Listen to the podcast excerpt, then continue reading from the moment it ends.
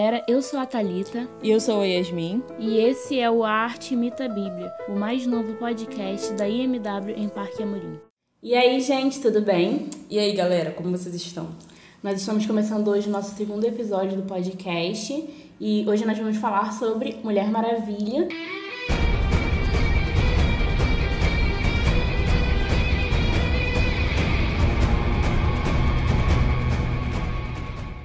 Para começar, nós vamos falar sobre o filme. Ele foi lançado em 2017, é produzido pela DC, dirigido pela Perry Jacobs. Então, galera, como a Thalita disse, esse filme é de 2017 e pra mim esse filme é um dos melhores da DC, pelo menos esses desses últimos que tem saído, né? O universo cinematográfico da DC não é tão legal assim, pelo menos ao meu ver. Aí os DC-nautas aí que lutem, mas eu prefiro a Marvel. Mas enfim, é, eu gosto muito, muito desse filme pela mensagem que o filme carrega. Bem diferente assim, dos filmes da Marvel, eles têm uma mensagem até meio, meio careta, meio estranha para filme de herói. Mas se a gente parar para pensar, é, dentro do nosso evangelho ele faz bastante sentido. E é sobre isso que a gente vai falar hoje. Então, gente, para poder dar o start aqui, a gente vai falar um pouco sobre a história do filme. Basicamente, antes da Diana, né, antes da gente saber da Diana, a gente sabe da história, que é o que Zeus criou o mundo, né, o deus dos deuses no caso, ele cria o mundo e aí cria os homens e tal, a galera assim toda boa, com muito amorzinho no coração e etc e tal. E Ares, que é filho de Zeus, ele se revolta com isso, se revolta de ver os homens assim vivendo pacificamente e ele resolve criar contenda, criar guerra, disseminar desconfiança no coração dos humanos e isso causa uma guerra entre os humanos, né? Os humanos começam a deixar a vida pacífica que tinham e criar problemas uns contra os outros e, a, e Ares começa a matar todo mundo, né? Ele sai matando, tipo, geralzão mesmo. Mata os, mata os humanos, mata os semideuses, no caso, os, os outros deuses que também eram filhos de Zeus, no caso. E... E quem Ele- ele... mitologia grega que não era filho de Zeus? aniquila todo mundo, né, galera? Ele aniquila, tipo, sai matando todo mundo. E aí Zeus, como uma última forma de, de defender o mundo, ele cria as Amazonas para defender o mundo de, de Ares, né, no caso. E aí a gente vê que as Amazonas são. Quando as Amazonas são criadas, elas são criadas adultas, né? Elas não são criadas, tipo, crianças. Elas são criadas, tipo, mulheres. Igual Adão e Eva, sabe? Quando foram criados, que, tipo assim, simplesmente adultos. Não passaram pela puberdade, não passaram pela juventude, passaram por nada. Simplesmente adultos. E aí, a única criança existente no meio das, das Amazonas era Diana. Ela sendo a única criança na, no meio do povoado, né, no meio das Amazonas. É, a mãe dela, que é a rainha das Amazonas, a Hipólita, ela faz de tudo para que a Diana cresça como uma criança normal, né? Para que ela aproveite a infância, para que ela aproveite as fases da vida. Só que o, o grande o grande ponto da história é que a Diana, por ter sido criada por Zeus, ela também é uma deusa, né? Uma semideusa. E a gente descobre no decorrer do filme que ela, na verdade, é a única capaz de matar o Ares, de tipo enfrentá-lo. E a gente vê ao longo do filme que a Hipólita repete muito que não quer que a Diana lute, que ela treine, que ela se prepare para para guerrear, porque quanto mais forte a Diana fica, mais chance tem do Ares encontrar ela, né? E aí, como boa mãe que a Hipólita é, ela se preocupa, né, de perder a filha, de, de ter que entregar a filha para um mundo, no caso, né, e ter que deixar ela aí lutar, porque obviamente corria um risco, né, da Diana morrer.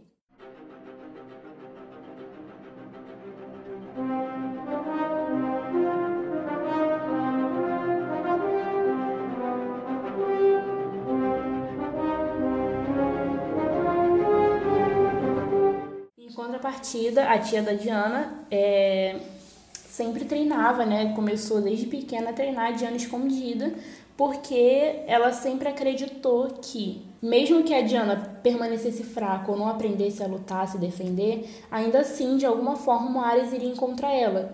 Então, era melhor que ela estivesse preparada para poder encontrá-lo, né? Para poder lutar contra ele e Sim, sim. E só uma observação. Quando Zeus ele cria as Amazonas lá, ele isola ele coloca elas numa ilha lá e é meio que Wakanda aí. A ilha tá lá, tipo, tá lá no mapa, mas tem uma barreira invisível que até então nunca ninguém tinha ultrapassado, né? Mas Zeus coloca é, essa coloca essa ilha lá escondida dos homens para que ninguém tivesse acesso, para que ninguém visse e para que essas guerreiras conseguissem realmente se preparar para isso. Sim.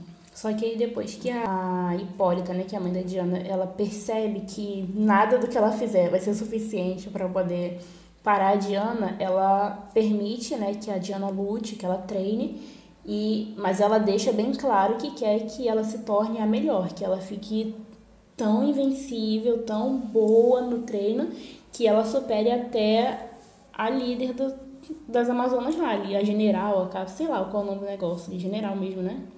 E aí, de fato, a Diana treina muito, ela se dedica. E aí a gente tem um primeiro grande momento para Diana, que é quando ela percebe que tem alguma coisa dentro dela, tem algum poder dentro dela, que é quando ela já fica, né, jovem, já tá assim, na auge da juventude dela, e ela vai, ela está no, no campo, né, treinando, e aí a tia dela fala que ela não pode é, baixar a guarda, não pode virar as costas pro oponente. E aí a Diana fica assustada com isso, porque a tia continua lá lutando, treinando, indo para cima dela. E aí ela fica. Começa a perceber que tá meio sem opção, entendeu? É, ela achou que a tia dela ia dar mole pra ela porque a tia dela pensou errado. É. Acabou que, no caso, a Diana se protege pela primeira vez, né, com aquele bracelete dela, o bracelete poderoso, lindíssimo. E aí pela primeira vez a Diana vê manifestado o poder dela de alguma forma, né? E aí ela se assusta com isso porque o poder dela é tão grande que acabou que quase matou a tia, né? Quase que coitada, voou longe, tremeu a terra todinha da ilha e ela ficou, ué, o que que tá acontecendo? Aí a gente tem essa primeira partezinha do filme e tal, elas estão lá na batalha. Aí acontece uma coisa um tanto quanto inusitada, porque até então era uma ilha escondida, elas nunca tinham tido contato com ninguém a não ser elas mesmas ali. E um personagem é introduzido à história, o Steve, ele tá fugindo, tá fugindo dos alemães e ele ele meio que tá com o, avi o avião dele, fica despedaçado e ele cai, ele cai logo na fronteira, tipo, ele ultrapassa aquela parte visível dele e entra na ilha. E a Diana, ela vê. E ela vê, tipo assim, ela vai prontamente salvar aquele homem e tal. E ele tá lá, tipo, desesperado porque ele tá preso, ele não consegue sair lá do, da partezinha do avião, né? E quando ela salva ele, quando ela já tá com ele na areia e tal, que ela vê, e todo mundo ali da ilha também vê que ele, que ele tá ali, um homem e tal, os alemães que, que estavam é, perseguindo ele conseguem passar por essa barreira também e invadem a ilha. Aí dá, dá ruim, né, galera? Tipo, dá ruim mais ou menos, né? Porque. Dá ruim pra eles. É. As guerreiras são super bem treinadas e tal, elas começam a atacar, atacar, atacar os alemães alemães, e ele, no caso, é o único inglês ali, né? Ele tá realmente minoria total, e elas conseguem derrotar. E a partir daí que a Diana, tipo, fica mais ainda convicta do propósito dela, e ela vai pra, pra Inglaterra com o Steve.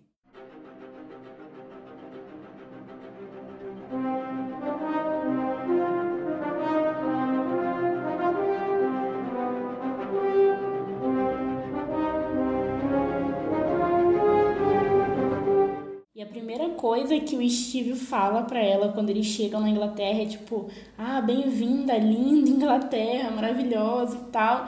E aí já é o primeiro impacto dela porque ela olha para tudo, tipo, olha para todos os lados e só vê tipo tudo cinza. Aquela atmosfera de guerra mesmo, sabe? De, de, de tristeza. Porque ela sai de um lugar lindo, né? De uma ilha, tudo verde, vida, né? Você, você consegue enxergar a vida do lugar de onde ela saiu e você já, já consegue naquele momento ver que a visão dela é tipo, meu Deus do céu, aqui só tem o que? Morte, né? Tipo assim, literalmente o caos reina nesse lugar. E aí, é, a Diana chega e já quer desesperadamente correr atrás do Ares, né? Porque ela fala assim: não, me leva lá pra, pra frente da guerra, que eu quero ir pegar esse Ares. Ele fala: não, calma aí, eu preciso entregar esse documento, esse caderno para o meu superior e depois disso a gente vai pro front e aí você mata quem você quiser.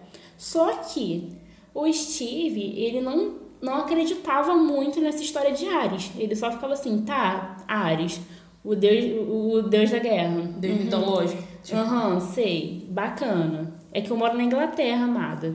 É, é meio que é um negócio assim que na cabeça dele não faria, não fazia sentido e obviamente, né, para ninguém, para nenhum humano normal faria sentido. Mas ela segue ali firme no propósito dela de que absolutamente ninguém vai impedir ela de encontrar o Ares e matar ele. Só que uma coisa importante de se destacar é que ela acredita que a espada que ela está carregando com ela é a matadora de deuses que é com aquela espada que ela vai conseguir matar o Ares e ele não vai conseguir resistir a nada disso. Só que a gente vê no, no, no desenrolar da história que não é, não é bem assim, né? Que a espada, inclusive, serve para absolutamente nada. E aí a gente enxerga já nesse momento, né, que ela tá, tá na Inglaterra ali, meio que nessa interatividade com, com o Steve, com os amigos dele, que ela encontra o Sir Patrick, né, que é um um dos líderes, né, da, da Inglaterra lá, da, do exército, sei lá. Alguma é, ele faz tipo. parte ali, tipo, do, do governo ali vigente. Ele meio que eles estão fazendo um acordo para que a Alemanha assine para se render, né? E eles querem a todo custo que esse, esse documento passe, que eles assinem para que essa guerra acabe, porque assim, ninguém tá aguentando mais. A guerra é um, é um tempo, assim, muito difícil, não, não só para quem está no fronte da batalha, mas é desgastante em todas as áreas da sociedade. Não é só para quem é militar, sabe? Toda a sociedade sofre muito com a guerra. Então já não, ninguém estava mais aguentando, sabe? Tipo, então eles estavam querendo desenrolar para que no caso ela assinasse e meio que se rendesse a guerra e desse fim a todo esse sofrimento. Sim. E aí o, o Steve, ele quer a todo custo é, conseguir resolver o problema lá com os superiores dele, né? Já que ele era o espião e era o trabalho dele fazer isso. E aí esse Sir Patrick, ele nota que a Diana é a Diana, né? E aí logo em seguida a gente vê ele financiando a ida do Steve, da Diana e dos amigos deles lá pro fronte de guerra, né? Clandestinamente, no caso, porque eles não tinham permissão. E aí a gente vê nesse momento a Diana passando pelas pessoas, né? Eles estão indo para ir para embarcação. E nesse momento a gente vê a Diana e o Steve indo encontrar os amigos, né? No ponto de encontro, e aí eles passam por vários soldados voltando da guerra, vários soldados feridos, muito, como eu falei, como eu falei aqui, tipo, com pedaços, né? Tipo assim, só sobrou às vezes metade da pessoa, a pessoa voltando toda machucada. A gente vê pessoas nas ruas muito tristes, muito com, com marcas que a guerra traz, né, para a vida das pessoas. E a gente vê a Diana olhando para essas pessoas com aquele olhar de, de, de compaixão. Isso, sabe? De tipo, eu preciso fazer alguma coisa para mudar essa história, para poder fazer com que essas pessoas parem de sofrer. E aí eles vão lá pro fronte, se encontram, né? Vão pro fronte de guerra e a gente vê a Diana botando a cara tapa, né, no caso. Sim, de fato é a primeira cena que ela mostra que veio ali, todo mundo, até então todos os caras que, pô, essa mulher vai pra guerra, que ela tá fazendo aqui, todo mundo que meio que duvidou, desdenhou, viu que, cara, ela sabia o que ela estava fazendo e. E mesmo que ela não soubesse, ela sabia como fazer, né? Sim, sim. Então foi a primeira cena de destaque dela lá. Ela indo pro frente da guerra, acabando com tudo. Isso, e aí nisso ela, a, ela baixa a guarda dos alemães, né? Que estão ali há tanto tempo é, atacando. E aí ela consegue abrir a guarda e fazer com que os ingleses avancem de alguma forma na guerra e tal. Mas assim, tudo clandestinamente, porque como a gente falou antes, a intenção da Inglaterra não era que a guerra continuasse, né? Era, sei lá, um acordo de paz lá para que tudo ficasse bem. Só que a gente esqueceu de falar uma coisa muito importante.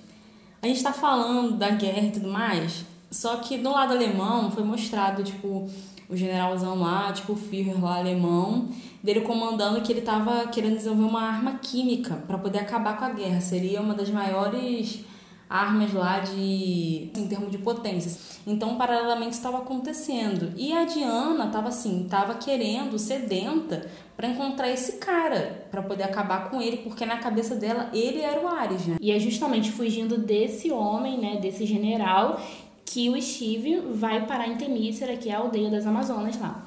Tá, mas aí seguindo com a história, a Diana consegue lá avançar no campo de batalha, e aí é, a, a relaçãozinha dela com o Steve começa a se aprofundar, fica um tomzinho mais romântico. Depois que ela consegue lá é, avançar no front, eles têm uma relação assim mais aprofundada, é, a Diana consegue se infiltrar no baile que esse general, em que esse general tá planejando acabar com todo mundo.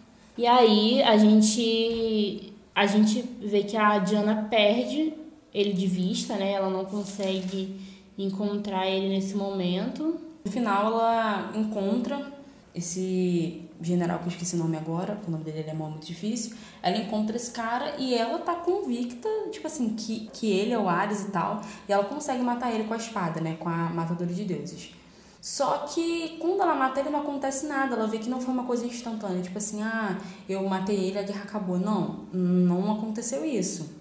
E acaba que tem um, o filme tem um plotzinho, uma reviravolta, que você percebe que, que ele não era o Ares que ela estava falando. O Ares é uma outra pessoa que já tinha aparecido no filme e tudo mais, que é o Sir Patrick. Sim, ele mesmo, o cara que financiou, que se fez de amigo, mas não. E justamente o cara que aparentemente queria a paz, queria que, que a paz fosse selada, né, que assinassem um acordo, é exatamente a pessoa que investiu para que eles fossem para o fronte de guerra e, assim, acredito eu que a Diana mostrasse o poder dela e revertesse isso tudo em ódio, porque ele, sei lá, é, é o que eu penso, né? Eu acho que ele pensou assim, ah, vou mandar. Ele notou já que era ela, né? Notou assim, hum, Diana, dona Diana, ela pode me matar, é melhor que eu use isso a meu favor. Então, a gente já nota que ele fala o quê? Que ele tem a malícia de enviar ela para um lugar onde ela veja a guerra acontecendo e cria um ódio dentro do coração dela por isso, que, que cria raiva, né? Ao invés de ela querer matá-lo, que ela queira, tipo, matar as outras pessoas, né? Porque seria muito mais fácil para ele, o trabalho dele seria muito mais fácil se ela se revoltasse com a, com a situação e acabasse com todo mundo, e matasse todo mundo, né? Só que o ponto maravilhoso disso é que é justamente o contrário que acontece. Ele quer ter ela como aliada, né, como a Thalita disse, mas ela não se curva, ela, ela prefere amar as pessoas e dar esse direito das pessoas viverem, escolherem a vida que elas vão viver. Então, meio que ela destrói, ela é super poderosa, né? Então, nesse momento, tipo, ela dá uma rajada, não sei, eu não lembro do final. Eu sei que ela mata ele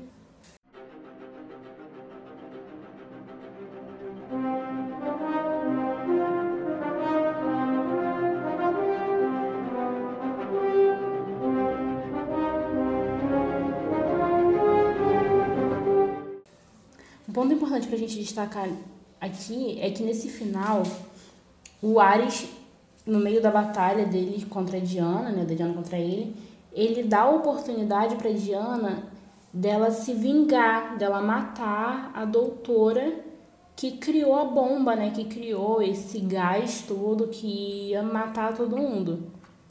Só que a Diana faz justamente o oposto é, ele fala assim: ah, olha só tudo que ela fez, é, olha toda a destruição que ela ia causar. Você não sente raiva, você não sente ódio no seu coração, você não tem vontade de matar ela por tudo que ela fez. E aí, nesse momento, a Diana ela se lembra de todos os momentos em que ela foi amada, todos os momentos em que ela sentiu amor crescendo dentro dela, né? Tipo, lá de quando ela era pequenininha é, da vida dela com a mãe, com, a, com as outras Amazonas também, né? Dos momentos que ela teve com o Steve. E esse amor todo que que foi demonstrado, né, que foi doado para ela e que ela pôde também compartilhar com as outras pessoas, é justamente o que dá força para ela, tanto para não matar, né, não matar a doutora Maru, ela tipo dá, ela tem no caso misericórdia da doutora lá, assim como ela é, é, todo esse amor, né? Todo, tudo isso que ela sente que dá força para ela, para ela derrotar o Ares. Porque enquanto ele tá ali achando que ela vai matar a doutora, que ela vai, tipo, usar todo o poder dela para poder acabar com o que sobrou do mundo, né, das pessoas ali, ela faz o contrário. Ela, ela faz com que todo esse amor cresça ainda mais dentro dela, né? Com que isso se transforme num. É tipo um nitro, sabe? Do, da, da, da Fórmula 1, que, que, que a pessoa injeta o nitro para poder dar mais velocidade. Então, é, é, esse amor que injeta mais poder nela para que ela vença de uma vez por todas o Ares.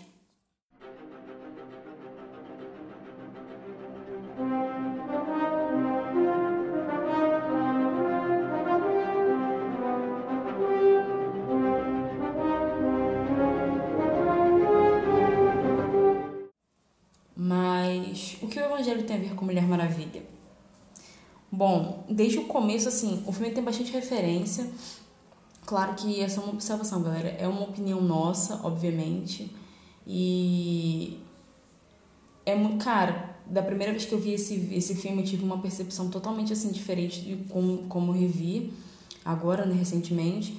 Mas fica muito clara a referência, e aqui eu quero abrir um parênteses gigante de falar que é, é só uma referência, é só um simbolismo. O que eu vou falar agora não, não, não, não entendam literalmente. A representação da Mulher Maravilha ali no filme, na minha opinião, se parece muito com a de Jesus da questão tipo de dele ser o filho que veio para salvar, de ser a coisa da salvação e principalmente da, da mensagem do amor e tal. Porque no final, tipo da assim, compaixão também, né, que ela tem pelas pessoas.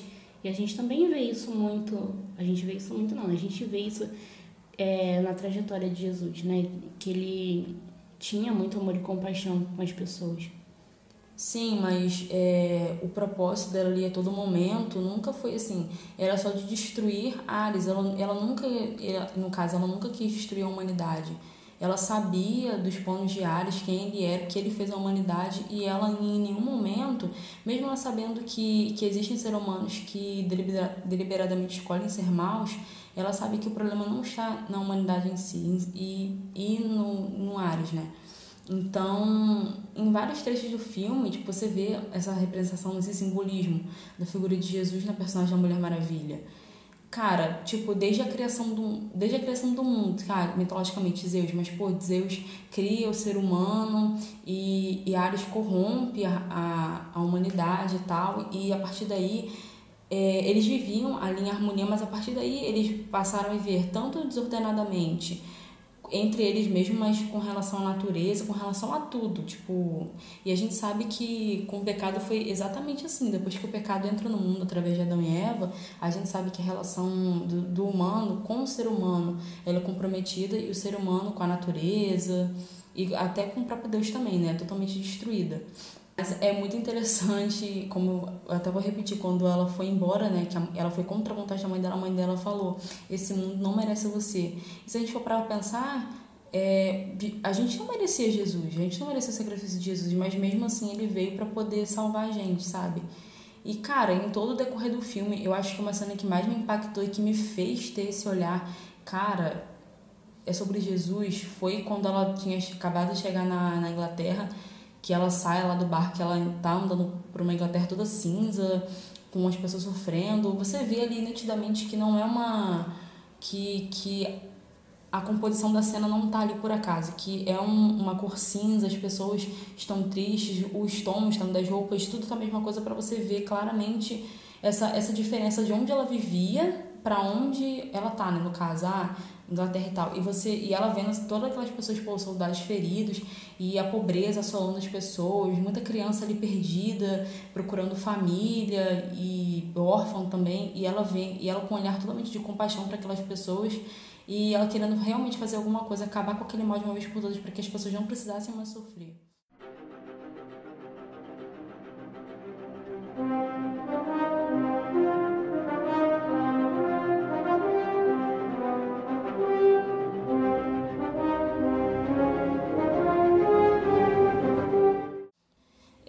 É uma coisa tensa de falar, porque a Mulher Maravilha é uma figura feminina, é uma das heroínas mais conhecidas, né? E, assim, a gente que, que é cristão e tal, a gente vê o filme e consegue entender que ela teve compaixão ali da humanidade e derrotou Ares, assim como o nosso Jesus, que morreu pelos nossos pecados, ele enfrentou a cruz, uma morte, além de muito dolorida, assim, fisicamente, Imagina, todo o pecado do mundo caiu sobre ele. Ele ali se separou de Deus, recebeu todo o castigo, recebeu a ira de Deus para que nós pudéssemos ter acesso à salvação, ter acesso a Deus, ter todo o nosso, nosso relacionamento é, restaurado com Ele a partir desse sacrifício. Então, é, esse filme pode ter uma. As pessoas podem desacreditar, desmerecer ah, uma mensagem boba, mas pra gente que é cristão, que acredita, mas até para quem não é cristão que esteja nos ouvindo, o amor é poderoso demais. O amor de Deus por nós é mais poderoso ainda. É, Paulo fala lá em Romanos: o que nos separará do amor de Deus? Que nada pode nos separar. E ele dá uma lista bem grande assim de coisas que não podem nos separar, que às vezes a gente acha que alguma coisa um dia pode nos separar. E na verdade nada pode nos separar do amor de Deus. É uma coisa assim, é um amor que ele não, ele não tem limites, entendeu? Deus nos ama de uma maneira, ele nos ama de tal maneira que ele deu o seu único filho para morrer por nós. Realmente aquilo que a, que a mãe da Diana falou no começo. Um mundo que não merece, que não mereciam ela. Realmente, a gente não merecia Jesus. Mas mesmo assim, ele decidiu morrer por nós. Estamos aqui. E o importante é que a gente se apegue sempre a Deus, sabe? Se apegue sempre ao amor que vem de Deus e não as pessoas, porque a gente que é humano, a gente tá tá sempre pecando, a gente está sempre errando. E enquanto nós olharmos para as pessoas, nós olharmos para a humanidade das pessoas, a gente nunca vai enxergar a grandeza de Deus e a grandeza do amor dele sobre as nossas vidas. E é sobre isso, sabe? Não é sobre o quanto a gente está falando a pecar. Não, a gente peca, a gente tem que se arrepender disso e tem que correr para os braços de Deus, entendeu? Independente se a gente está acertando ou se a gente está errando, a todo momento a gente tem que estar tá voltado para os braços de Deus, porque é Ele que vai demonstrar amor sempre. É Ele que nos ama todos os dias e como a Yasmin falou, foi Ele que entregou o filho, sabe? Não existe amor maior no mundo do que entregar um filho para morrer no nosso lugar, para que a gente tenha a chance, para que a gente tenha a oportunidade, mesmo nós sendo humanos e errando, mesmo que a gente peque todo dia, ele ainda assim entregou o filho para que a gente tenha a oportunidade de passar a eternidade com ele. E eu quero deixar para vocês aqui o versículo que está em Efésios 6,12. Porque a nossa luta não é contra o sangue e a carne, mas contra principados e potestades contra os dominadores deste mundo tenebroso, contra as forças espirituais do mal nas regiões celestiais. A gente não tem que estar preocupado o tempo todo com o que a gente vê, sabe? Com o que a gente enxerga, com essa atmosfera palpável, não porque a gente sabe, sabe? A gente que é evangélico, a gente sabe, a gente que, lê as escrituras, né? Principalmente porque tem muita gente que não lê e que tá aí só de fachada. Mas quem se interessa pela palavra, quem se interessa pelas escrituras, sabe que existe uma nuvem de anjos lutando ao nosso favor todos os dias. E que amor é esse de Deus que se importa em colocar anjos ao nosso redor para nos defender dia e noite. Mesmo quando a gente tá, não está vendo, mesmo quando a gente está errando, mesmo quando a gente está pecando, o amor dele prevalece sobre as nossas vidas sobre os nossos corações, e é nisso que a gente tem que se apegar todos os dias.